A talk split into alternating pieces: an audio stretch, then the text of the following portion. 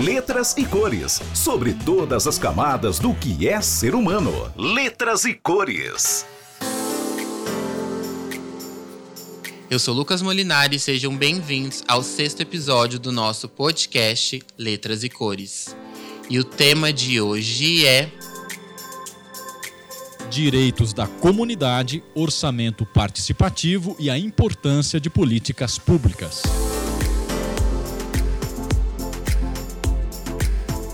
A gente sabe que a comunidade LGBTQIAPN+, sempre foi vilipendiada de direitos e acessos.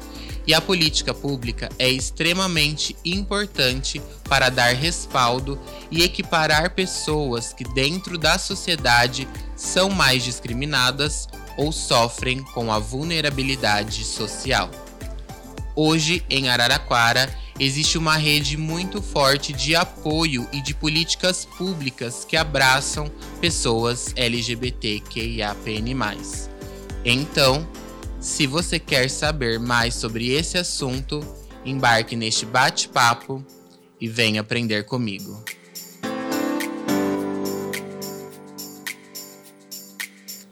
Primeiro de tudo, vamos definir o que é política pública.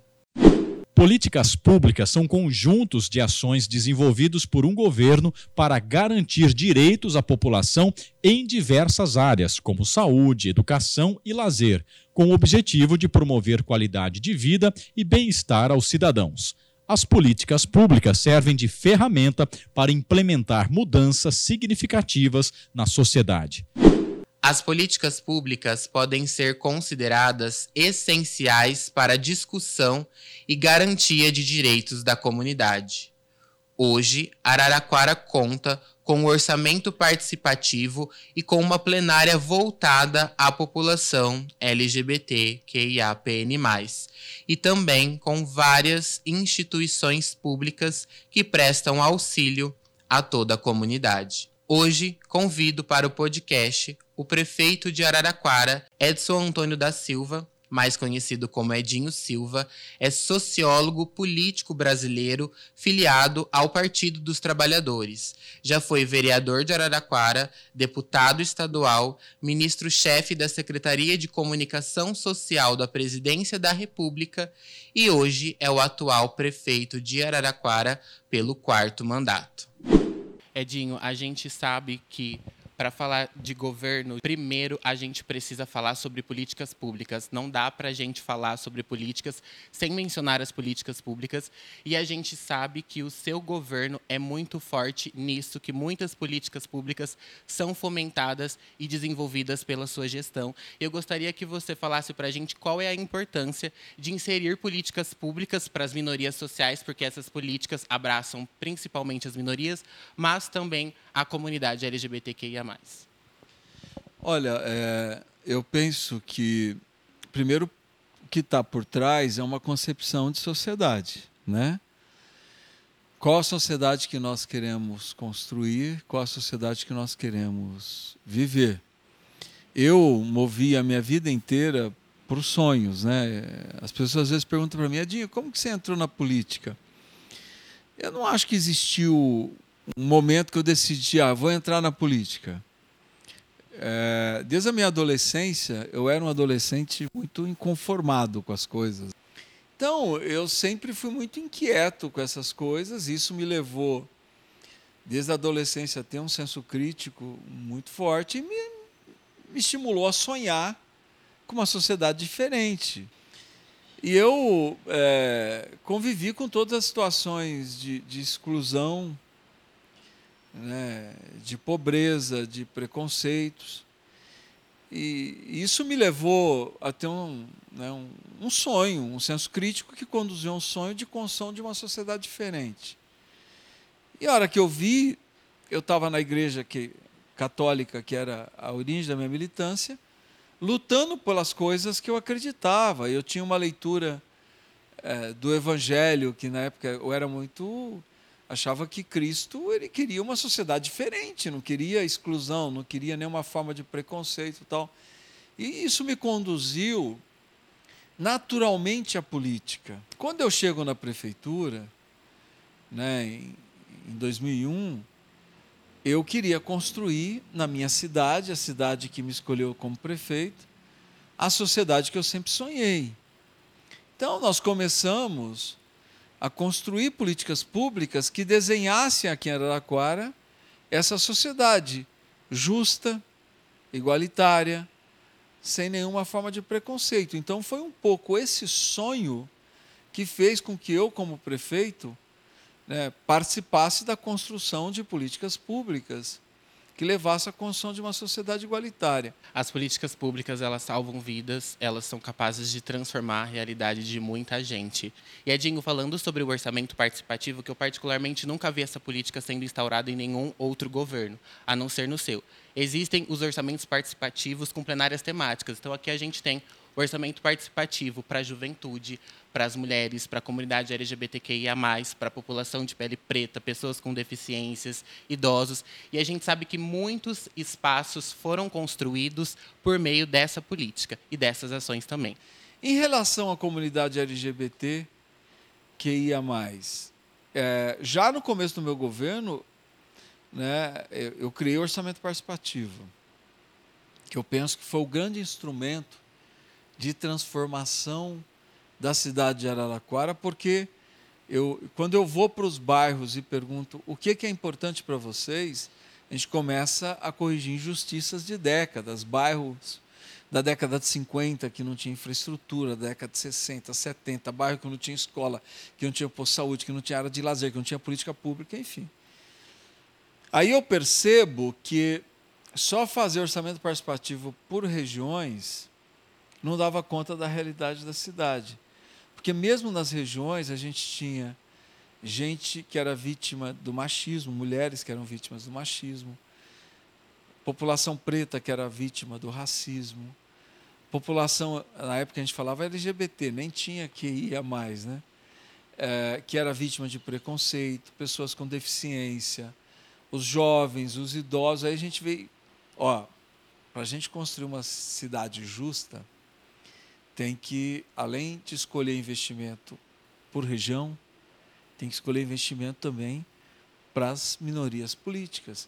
E é daí que a gente começa a criar um espaço no OP para eleger prioridade para as minorias políticas. E eu crio, na época, uma assessoria só para cuidar dos interesses da população LGBT que ia mais. A gente começa a criar no espaço do governo, dentro do governo, né, é, um espaço para a gente debater políticas públicas para a comunidade LGBTQIA.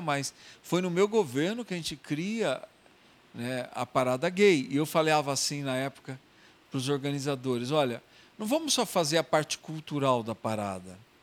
Vamos fazer da parada um momento de debate, de reflexão, de para que a gente debata as políticas públicas. E foi fantástico. Aquilo foi fantástico. A gente fazia, na Semana da Parada, um ciclo de debates, de reflexões, avaliava o que precisava, enfim. É, foi tudo muito legal. Agora, pergunta você. Edinho, sobre a questão do Centro de Referência e Resistência LGBTQIA, da Casa Abrigo e de tantas outras políticas voltadas à comunidade LGBT. Eu acredito que quando a gente escolhe levantar uma bandeira, a gente enfrenta muita resistência, principalmente uma bandeira das minorias sociais quando a gente fala sobre comunidade LGBT, tem muita gente que torce o nariz, tem muita gente que não gosta, e muitas vezes nós não somos ouvidos. E eu também acredito que, para ser prefeito de uma cidade, é, você só não governa para os seus eleitores, mas sim para todas as pessoas que compõem o município. Edinho, você enfrentou alguma resistência? Porque a gente sabe que a gente governa para todo mundo, no seu caso. Tanto para a pessoa mais rica, pessoa mais pobre, para a pessoa de uma área nobre, para uma periferia, para a população de pele preta, para a população de não pele preta, para os héteros normativos, para quem não é hétero normativo. Edinho, essa questão do centro de referência das políticas, quando você instaurou aqui, você enfrentou resistência da sociedade e o que você fez diante da oposição, que é essa ala mais conservadora? Cara, eu, eu, eu, sofri muita resistência. Mas eu tenho uma coisa comigo: você não faz transformação se você tiver medo, se você tiver receio, se você não enfrentar o debate. Você imagina é, você é muito jovem. Você imagina o que foi eu trazer para a cidade? Né? Claro que tinha uma demanda social. A comunidade se organizou. Eu fazia a primeira parada LGBT em Araraquara. Você não tem noção do que foi aquilo. Você não tem noção. E não só eu fiz, como eu fui é, abrir a semana, fui abrir a semana e abri a parada. Eu fui na parada, como eu faço até hoje. Eu vou lá e abro, eu faço a fala de abertura da parada. Porque eu penso assim, não adianta eu é, defender posições e essas posições não serão que não sejam públicas. Portanto, se eu sou um gestor e se eu sou um instrumento é, de organização das políticas públicas, portanto, eu me predisponho a ser um, um instrumento da transformação como gestor, é, eu penso que isso tem que ser público.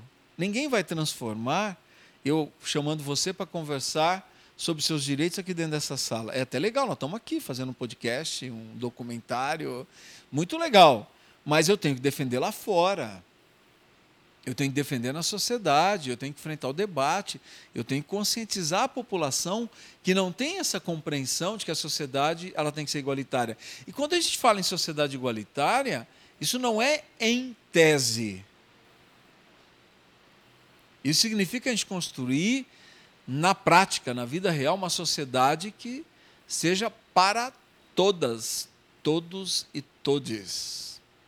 Não pode ser discurso, tem que ser a ação efetiva da transformação. Então eu nunca me intimidei. Eu nunca me intimidei quando a gente não tinha redes sociais com o peso que nós temos hoje. Não me intimido hoje que a gente tem redes sociais que cada um acha que é um produtor de conteúdo e produz. Tem gente que produz conteúdo muito legal, tem gente que produz conteúdos horrorosos, né? É, execráveis assim, mas também, meu, pode me atacar em redes sociais tanto que quiser. Eu tenho muita consciência do meu papel, tenho muita consciência do que eu posso ser como instrumento de construção dessa sociedade que todos nós sonhamos. E o Centro de Referência e Resistência LGBTQIA+, e a Casa Abrigo, elas transformam vidas, Edinho. Muita gente consegue ter a dignidade restabelecida por conta disso. E a gente faz parte da democracia, as minorias sociais também fazem parte da democracia, e nós não podemos ser excluídos, por isso que as políticas públicas, elas são tão importantes para que elas nos abracem. Edinho, em relação à comunidade LGBTQIA+, o que nós podemos esperar do seu governo, da sua gestão para com a gente? Olha que legal, a gente às vezes não tem noção da importância do, do, do, do que a gente vive. Né? Eu tenho certeza que o orçamento participativo é o maior instrumento de transformação das relações políticas. Primeiro, ele pressupõe uma relação democrática. No caso da cidade, se a gente quiser fazer orçamento participativo no Estado, como o presidente Lula agora está fazendo né, as consultas para construir PPA, para construir orçamento nacionalmente. Nós podemos fazer orçamento participativo onde a gente quiser. Porque a gente ouvir a sociedade para estabelecer o que é prioridade, podemos fazer em qualquer esfera do Estado brasileiro.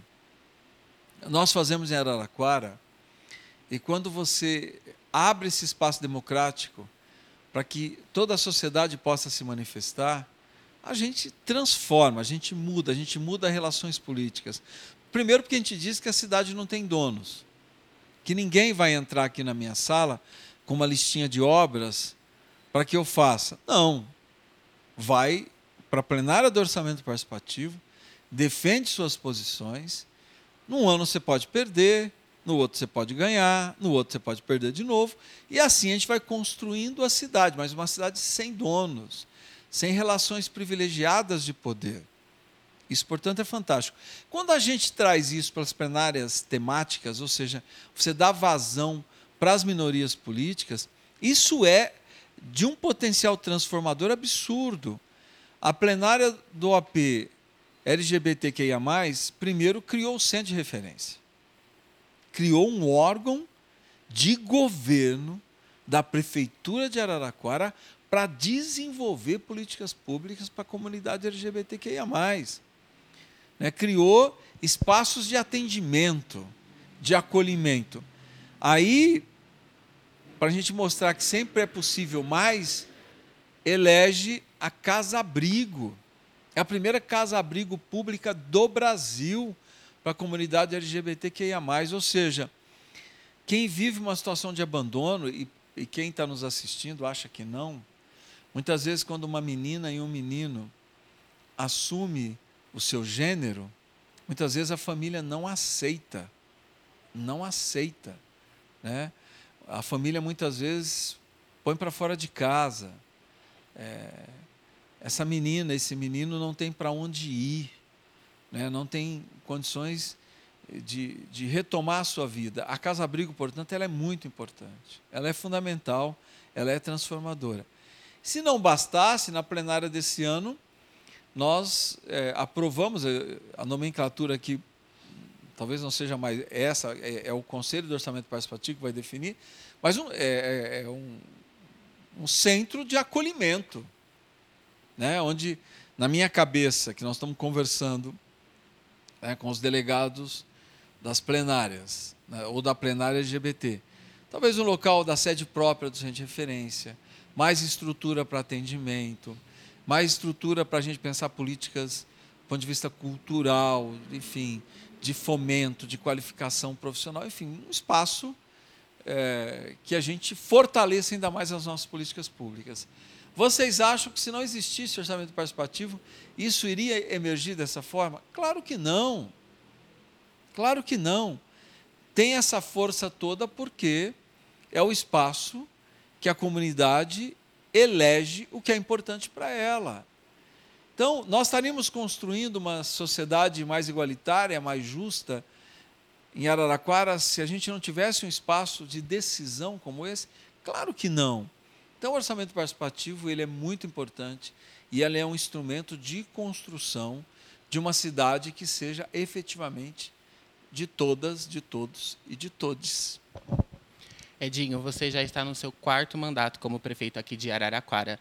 O que você diria para a população não LGBTQIA+, que muitas vezes ainda é muito violência contra os nossos corpos e as vivências e ainda não nos aceitam? E também um recado para aquelas pessoas que te criticam por instalar políticas públicas voltadas à nossa comunidade. Olha, é, para quem não tem a compreensão de que a cidade, a sociedade tem que ser de todas as pessoas que vivem nela. Né? Se a gente tem uma concepção democrática, o que, é uma concepção democrática? Pressupõe que você aceite o diferente. Além de você ter o direito de participar, de demonstrar a sua vontade, você ter espaço para se organizar, para você exercer sua cidadania, a democracia pressupõe que você aceite o diferente. Que você aceite quem pensa diferente, quem sente diferente, quem se organiza diferente de você. Então, você que tem preconceito, eu penso que o preconceito é uma doença grave. Ela é gravíssima, porque ela legitima muitas coisas terríveis, inclusive a violência. É? Então, se você tem uma concepção, se você tem um desejo, se você quer efetivamente ser uma pessoa democrática, viva a democracia. E viver a democracia significa você conviver com seus iguais, mas significa principalmente você conviver com os diferentes. Ninguém precisa pensar como você. Ninguém precisa se organizar da mesma forma que você. Ninguém precisa é, ter os mesmos sentimentos que você. Ninguém precisa. Mas, efetivamente, você tem que respeitar quem pensa diferente, quem sente diferente, quem se organiza de forma diferente a outra coisa né, que você perguntou. Quem me critica? Cara, se tem uma coisa, as pessoas acham que não. Se tem uma coisa que não me incomoda é crítica. Não me incomoda mesmo. É, eu, às vezes, até. Né, quando eu acho que exagera um pouco e quando não atinge só a mim, se atingir só a mim, eu levo de boa. Mas quando não atinge só a mim, eu às vezes processo. E tenho ganho. Porque quando é coisa muito agressiva e que acaba sendo extensiva a outras pessoas. Mas eu não me importo com crítica, não me importo mesmo. Eu acho que faz parte da democracia as pessoas pensarem diferente. O que eu acho que está errado é a agressão. Quando as pessoas agridem, xingam, né, acaba disseminando ódio. Isso eu acho que está errado, está equivocado. Agora, quem discorda de mim pelas coisas que eu acredito, meu, cada vez que, que me confronta, mais eu tenho convicção que eu tenho que defender minhas posições, sabe?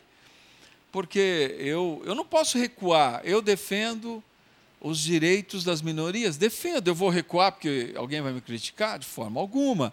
Mais enfático eu vou ser na defesa das coisas que eu quero. Porque eu penso assim, é, eu não estou num cargo público por estar. Tá. Primeiro eu estou porque a maioria da cidade que foi nas urnas me escolheu para que eu esteja.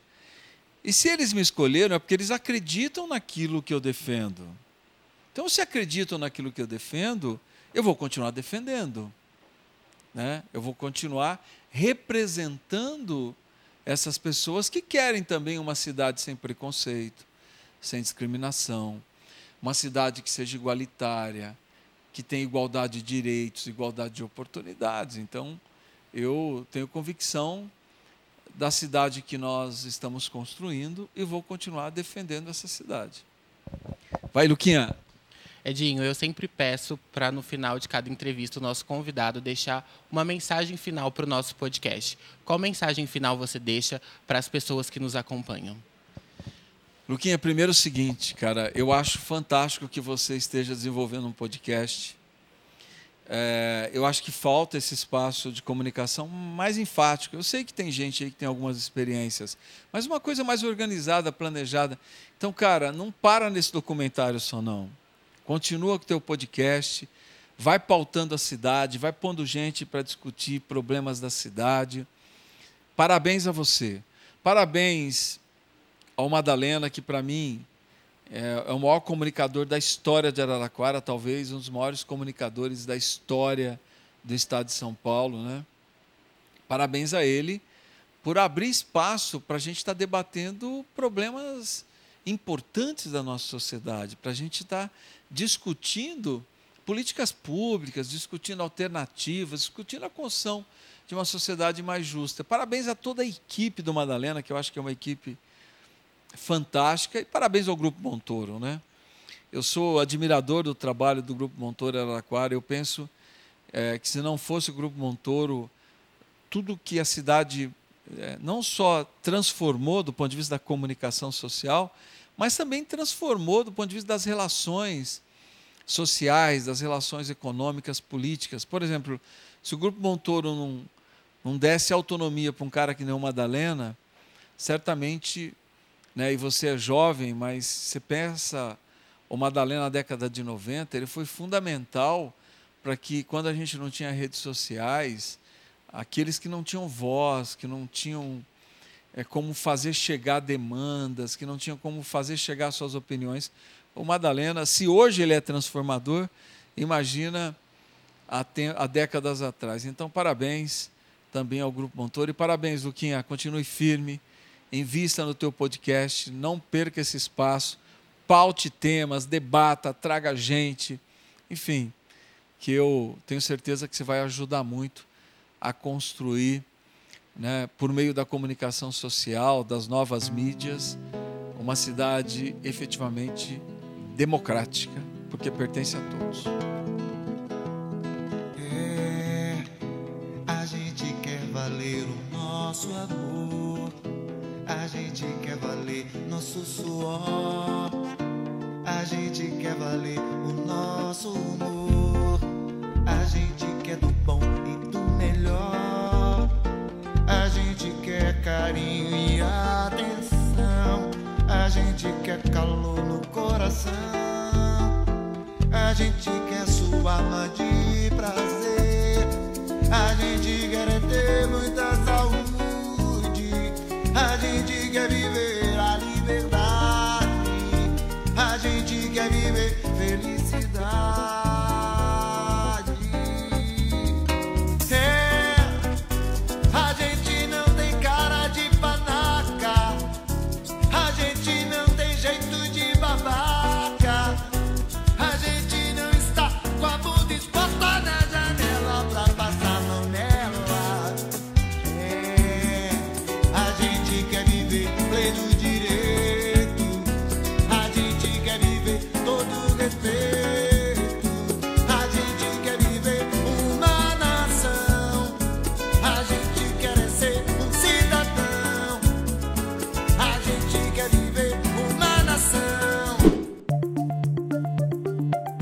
debatendo sobre direitos da comunidade LGBTQIAPN+.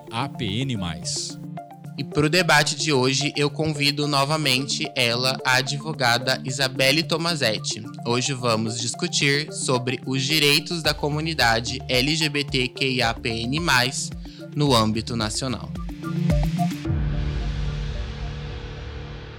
E doutora, hoje nós estamos aqui para falar sobre direito. Você já me contou aqui em off que a sua praia é o que você gosta de dizer. E a gente sabe que todo cidadão civil brasileiro é munido de deveres e direitos. Sim. Só que a gente sabe que, infelizmente, algumas camadas da sociedade elas ainda são excluídas e apartadas dos processos de garantia de direitos básicos e de conquistas. E isso engloba a comunidade LGBTQIA+. E a prova maior disso é que que, infelizmente, no Brasil, nós não temos ainda uma lei que puna especificamente e criminalize a LGBTfobia. E diante desse fato, em 2019, o STF, que é o Supremo Tribunal Federal, equiparou a LGBTfobia ao, ao crime de racismo. Né? E isso ocasionou a equiparação, é, pena de 1 um a 5 anos e também passível de multa. Doutora, queria que você contasse para gente como os casos de LGBTfobia devem ser tratados e acolhidos no âmbito judicial. Por favor, a palavra. Olha, é, como a gente vai, vai tratar de uma, de uma minoria, né? Pode ser a comunidade ela tem uma grande uns grandes adeptos né? Mas quando a gente fala em direito eles ainda são minorias né? Eles não são prioridades na, na legislação não são prioridades no judiciário. Então a gente fala sobre minorias.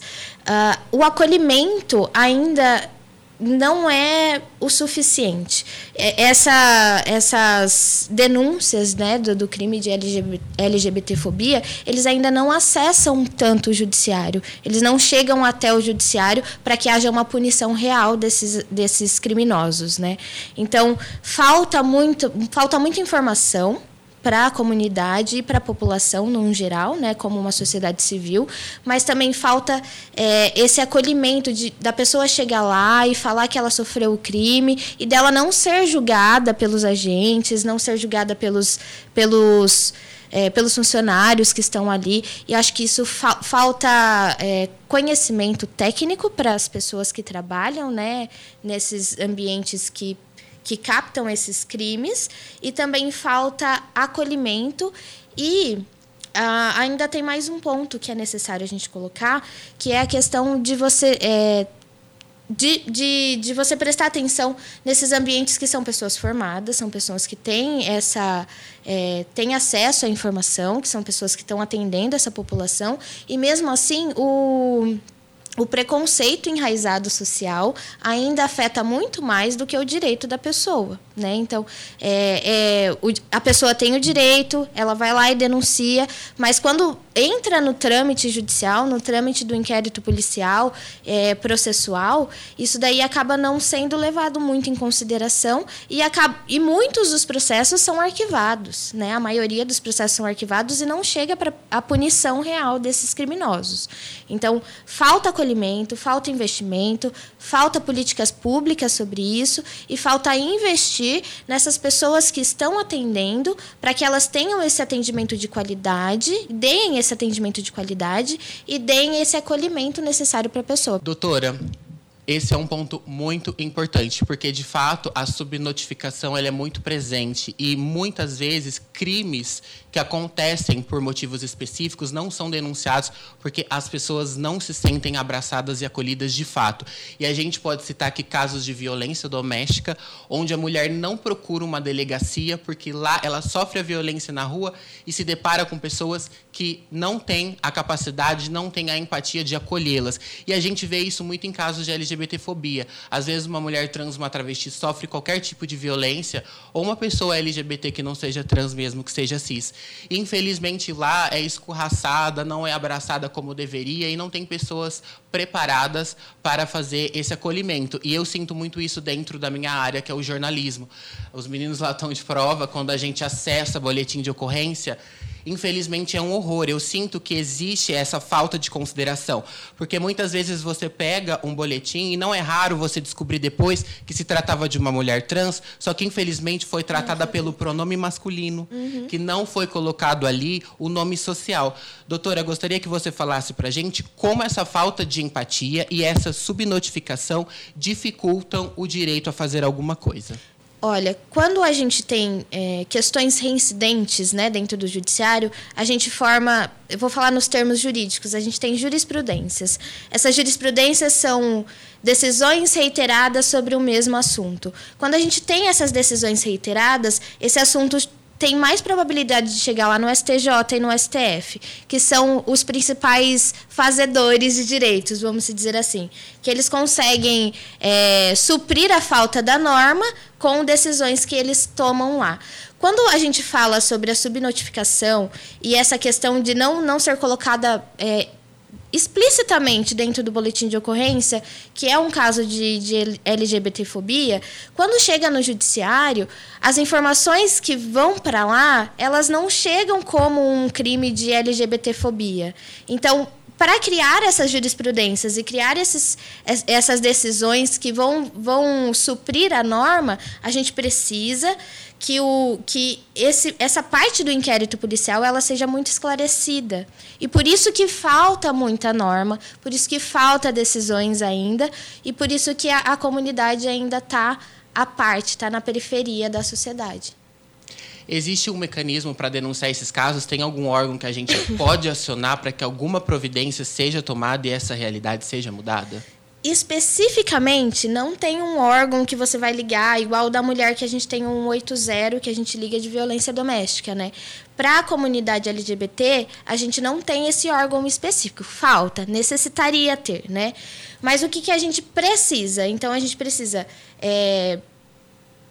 Como que eu posso dizer? A gente precisa pressionar a delegacia para que faça o boletim de ocorrência de forma correta, para que coloque, conste todas as informações, pressionar o judiciário para que ele tenha umas tenham decisões justas e que façam jurisprudências em cima disso, pressionar o STF também, que é um pouco mais difícil aqui para a nossa realidade, mas através do judiciário a gente consegue fazer isso e cobrar também dos nossos políticos, né? vereadores, prefeitos, é, tanto da parte do, do, legislativo quanto do executivo, eles devem impor essas políticas sociais para a comunidade. O que falta, né? principalmente na parte legislativa, que falta norma, falta lei. A gente precisa ter leis que concretizem isso, porque tendo a, a letra da lei é muito mais fácil do judiciário criar essas jurisprudências, ter o caminho de onde seguir, né? Por isso que o direito ele precisa nos defender e a gente sabe que infelizmente tem pessoas que ainda não fazem valer a lei e a justiça. Elas colocam viés religiosos, princípios religiosos à frente. Doutora, quem que a gente precisa cobrar e pressionar para que o nosso direito, de fato, ele seja exercido? Olha, primeiramente você precisa ter um advogado que seja voltado para a causa, né? Que, que entenda os, as suas dores, entenda a sua, as suas frustrações, porque é através dele que ele vai cobrar o judiciário, que ele vai estar de frente com o judiciário e vai lutar pelos seus direitos. Mas também as pessoas públicas, né? É, a gente pode falar sobre agora atualmente os influencers digitais, que também têm voz dentro da sociedade, porque esse clamo social, eu acho que, que vale muito mais do que você chegar a conversar com uma pessoa é, política, né? Uma pessoa que está lá no legislativo, que vai falar assim, ah, depois eu vejo o seu caso. Depois a gente resolve isso. Uma coisa mais importante para fazer. Tem a reforma tributária para analisar agora e vai deixando para depois. Então eu acho que primeiramente é, a gente tem que começar da raiz, né? Da, sociedade, da comunidade, da onde a gente mora, onde a gente vive, da nossa casa, mudar o pensamento dessas pessoas. Devagarzinho a gente consegue, né? Para mudar essa, essa opinião de que é, a comunidade tem que ser excluída e não respeitada. E a partir disso a gente começa a mudar o pensamento também dos, do pessoal que está no judiciário, do pessoal que está no legislativo e do pessoal que está na executiva. Então acho que é um passinho de formiga, mas precisa estar tá enraizado na sociedade primeiro. Precisa trabalhar com educação, precisa levar para as escolas essas informações e também para as comunidades. Tenho sangrado demais Tenho chorado pra cachorro. Ano passado eu morri, mas esse ano eu não morro. Tenho sangrado demais, tenho chorado pra cachorro. Ano passado eu morri, mas esse ano eu não morro. Ano passado eu morri, mas esse ano eu não morro. Ano passado eu morri, mas esse ano Doutor, e falando agora sobre direito a doar sangue, eu falo que tem pessoas que às vezes elas vivem retidas a uma bolha e elas não se preocupam com as realidades alheias. Até 2020, um homossexual não podia doar sangue. E isso, gente, é um retrocesso, assim, porque o nosso sangue é igual, sabe? A mesma composição. O Estado, ele precisa garantir que todas as pessoas tenham o seu direito garantido, independente de raça, de etnia, de gênero, de orientação sexual. E só em 2020, também, depois de muita luta, muita briga, que a comunidade LGBT pôde doar sangue, porque ainda se disseminava aquele estereótipo que o nosso sangue era contaminado ou era portador do HIV. E aí a gente nem precisa falar porque é um horror, né? E hoje a gente já pode doar sangue. Doutora, tem uma história é, de uma pessoa que eu conheço, que uma vez, antes dessa, dessa mudança, foi doar sangue. E ele não pôde, e o irmão pôde. Sabe por que, que ele não pôde doar sangue? Pelo simples fato de ser homossexual. A gente ainda lida com casos assim em pleno século XXI, sabe? E isso que dói, isso que cansa.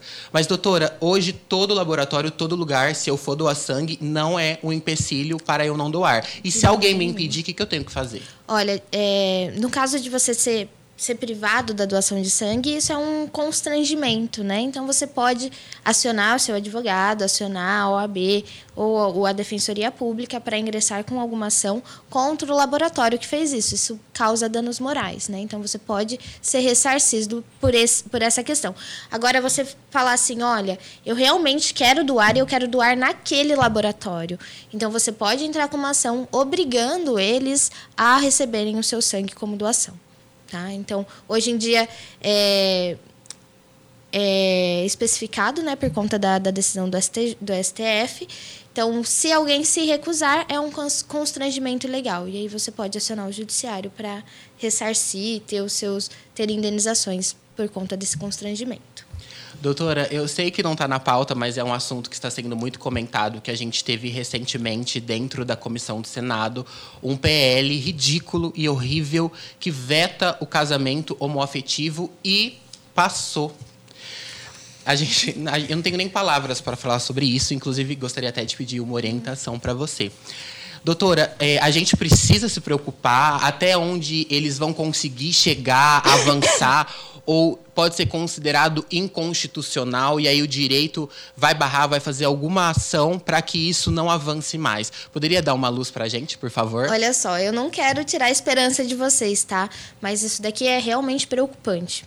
Tanto para a comunidade como para uma sociedade civil no geral, porque é um retrocesso absurdo. Inclusive, eu tirei cópia da, da, da norma que eu queria ressaltar algumas coisas que estão dentro dessa Por norma. favor, o espaço é todinho seu. Quando eles implementaram essa, essa, esse projeto de lei é lá de 2009, né? Ele foi implementado é, em um outro projeto de lei, em anexo a um outro projeto de lei que, que dava liberalidade para as pessoas homoafetivas fazerem o seu casamento e a sua união estável diante do cartório, é, do, do cartório do cartório.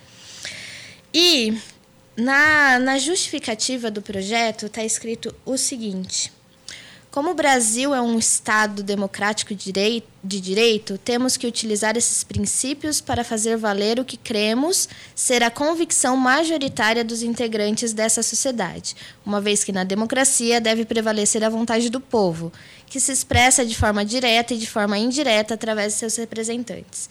Assim, qualquer proposição a ser apresentada nesta Casa de Leis deve observar os princípios constitucionais, dentre eles as chamadas cláusulas pétreas, aqueles dispositivos explícitos e implícitos que somente pode ser, somente pode ser alterados com tendência a aboli-los diante de um novo poder constituinte originário. Eles usam a justificativa da Constituição Federal para implementar uma coisa absurda, mas o que, que eu quero ressaltar é aqui, ó. O Brasil, desde sua constituição como nação cristã, embora obedeça ao princípio da lai- laic- laicidade, mantém na própria Constituição e nas leis os valores da família decorrentes da cultura do seu povo e do povo natural. Então, eles usam realmente os preceitos da Igreja Cristã, da Igreja Evangélica, como ponto fundamental dessa, dessa lei. E, infelizmente, a gente tem na sociedade brasileira esse pensamento enraizado, né? Ah, falando um pouco sobre como vai ser, né, se esse projeto realmente vier a, a ser aplicado aqui no Brasil, o projeto ele fala sobre a constituição da família, sendo um homem e uma mulher, dentro do casamento, dentro da união estável, que é equiparada ao casamento, mas ele também passa sobre a questão do casamento religioso ser, é, ser legítimo quanto ao judiciário, né, de homens e de mulheres. A partir disso, eles colocam o casamento homoafetivo como um contrato, como se você fizesse uma empresa junto com seu parceiro. Então, a partir do momento que eles colocam é, o direito civil de contratos dentro da união estável e da, da, do- da união homoafetiva, eles tiram os o preceito de família todas essas questões, elas futuram, futuramente pode dar muito problema na questão da previdência, né? Se você tem uma relação homoafetiva e seu parceiro vem a falecer, você não tem direito a receber essa pensão por morte. Ou numa questão de constituição de família, de, ado de adoção, né? Todas essas herança, todas essas questões elas vêm são subsidiárias à questão desse projeto de lei, né, que foi aprovado, mas ela, ela vai muito além disso, né? Você tira do casal, que é um casal comum, que, que tem o seu direito, que já tem o seu direito resguardado pelo STF, você retira esse direito da pessoa e você trata a, a união homoafetiva como uma empresa, como um contrato qualquer, entendeu? Como um, um acordo entre du- duas pessoas que não tem uma parceria, que, tem, que não tem uma, uma intenção de constituição familiar. Né? Então, a partir do momento que a gente tira a institui- instituição familiar do casal homoafetivo, a gente tira outros inúmeros direitos dele. Não é só o direito de casar, mas também outros direitos de sucessão, de família, de pensão alimentícia. Tudo isso é, é um retrocesso gigantesco. Mas, se caso esse projeto for, a- for aprovado e, e for aplicado, né? Que eu acho que ainda tem mais uma votação, né? Se ele for aplicado realmente na sociedade civil, pode ser que o STF barre como uma, uma lei inconstitucional. Porque vai contra os, pre, os preceitos do artigo 5 né? Que você é livre de direito e ele traz preceitos evangélicos e cristãos e nós estamos num país laico. A gente não pode, é, não pode ressaltar os preceitos, preceitos e valores evangélicos e cristãos, além da, da dignidade da pessoa humana. Que a gente tira a dignidade da pessoa humana com um projeto de lei desse. É um absurdo. E o que mais me entristece, doutora, é saber que existem pautas tão mais urgentes para serem debatidas, discutidas. É, a pensar que mulheres são estupradas todos os dias, são vítimas de feminicídio, ainda existem pessoas que morrem por causa das guerras, morrem passando fome, numa situação de extrema vulnerabilidade social. Você tirar um direito que é nosso, que é uma luta nossa, é, é invasivo, é realmente inconstitucional. É inconstitucional isso. E, e, assim, é, é realmente o retrocesso social. É, a gente sabe que a comunidade sofre muito preconceito dentro da sociedade civil, mas é, você retirar o direito é, da pessoa é como se você tirasse dentro da Constituição Federal que essas pessoas não são dignas de viver nessa sociedade, que elas não têm os mesmos direitos, que elas não são feitas de carne e osso, entendeu? Então, eu só posso falar que isso daqui é um absurdo, que eu tenho vontade de, de rasgar e tacar fogo em tudo. Porque é um absurdo. Constitucionalmente falando, juridicamente falando, isso daqui é uma aberração ju- jurídica e legislativa. E falando sobre o direito da família, as pessoas ainda disseminam essa fake news que os LGBT são contra a família, mas só quem é LGBT sabe o quanto a gente, desde a infância, desde a adolescência, quando a gente tenta expor publicamente a nossa sexualidade, o quanto a gente luta e sofre para ser aceito dentro de uma família, para ter esse amor de mãe, de pai, para ter aceitação, de conseguir um emprego. Então a gente luta pela família. De onde é que as pessoas tiraram que a comunidade LGBT é contra a família? E esse tipo de projeto, ele entristece, mas ele é um gás para que a gente lute cada vez mais. É porque nós isso. não vamos deixar que os nossos direitos vão para o ralo por água abaixo depois de uma luta histórica que a gente conquistou. A comunidade realmente não pode se deixar abalar por conta disso. E se realmente for aprovado para ser aplicado, a, a, a comunidade tem que ir para a rua, tem que batalhar, tem que cobrar os- o legislativo, tem que cobrar o judiciário e tá lá aposta para voltar a ter os seus direitos. Porque é, retirar o direito de uma pessoa que, que batalhou para isso, que lutou a vida inteira contra isso na sociedade, é, no mínimo, retirar a dignidade dele. É, no mínimo, é, tirar, é, tirar dele a essência de ser um cidadão. Entendeu? E a Então, gente vai pra rua e pra luta. E se é isso isso, acontecer, podem porque a gente sabe o que é comigo. lutar, a gente é resistência desde o momento que a gente nasce e não vai ser isso que vai nos abalar. Permita que eu fale, não as minhas cicatrizes.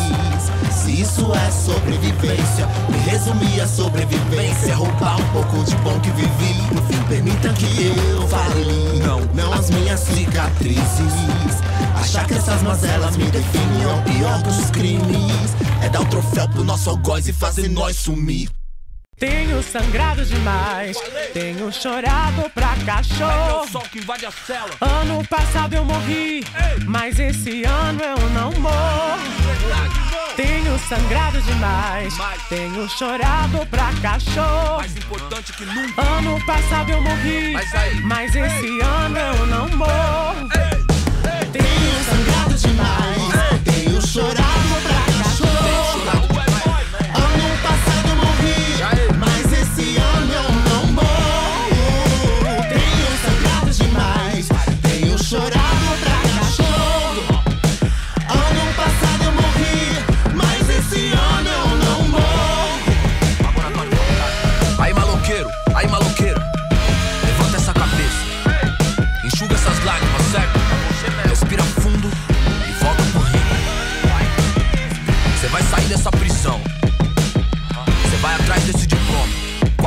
da beleza do sol, entendeu? Faz isso por nós Faz essa por nós Te vejo no pódio Ano passado eu morri, mas esse ano eu não morro. Letras e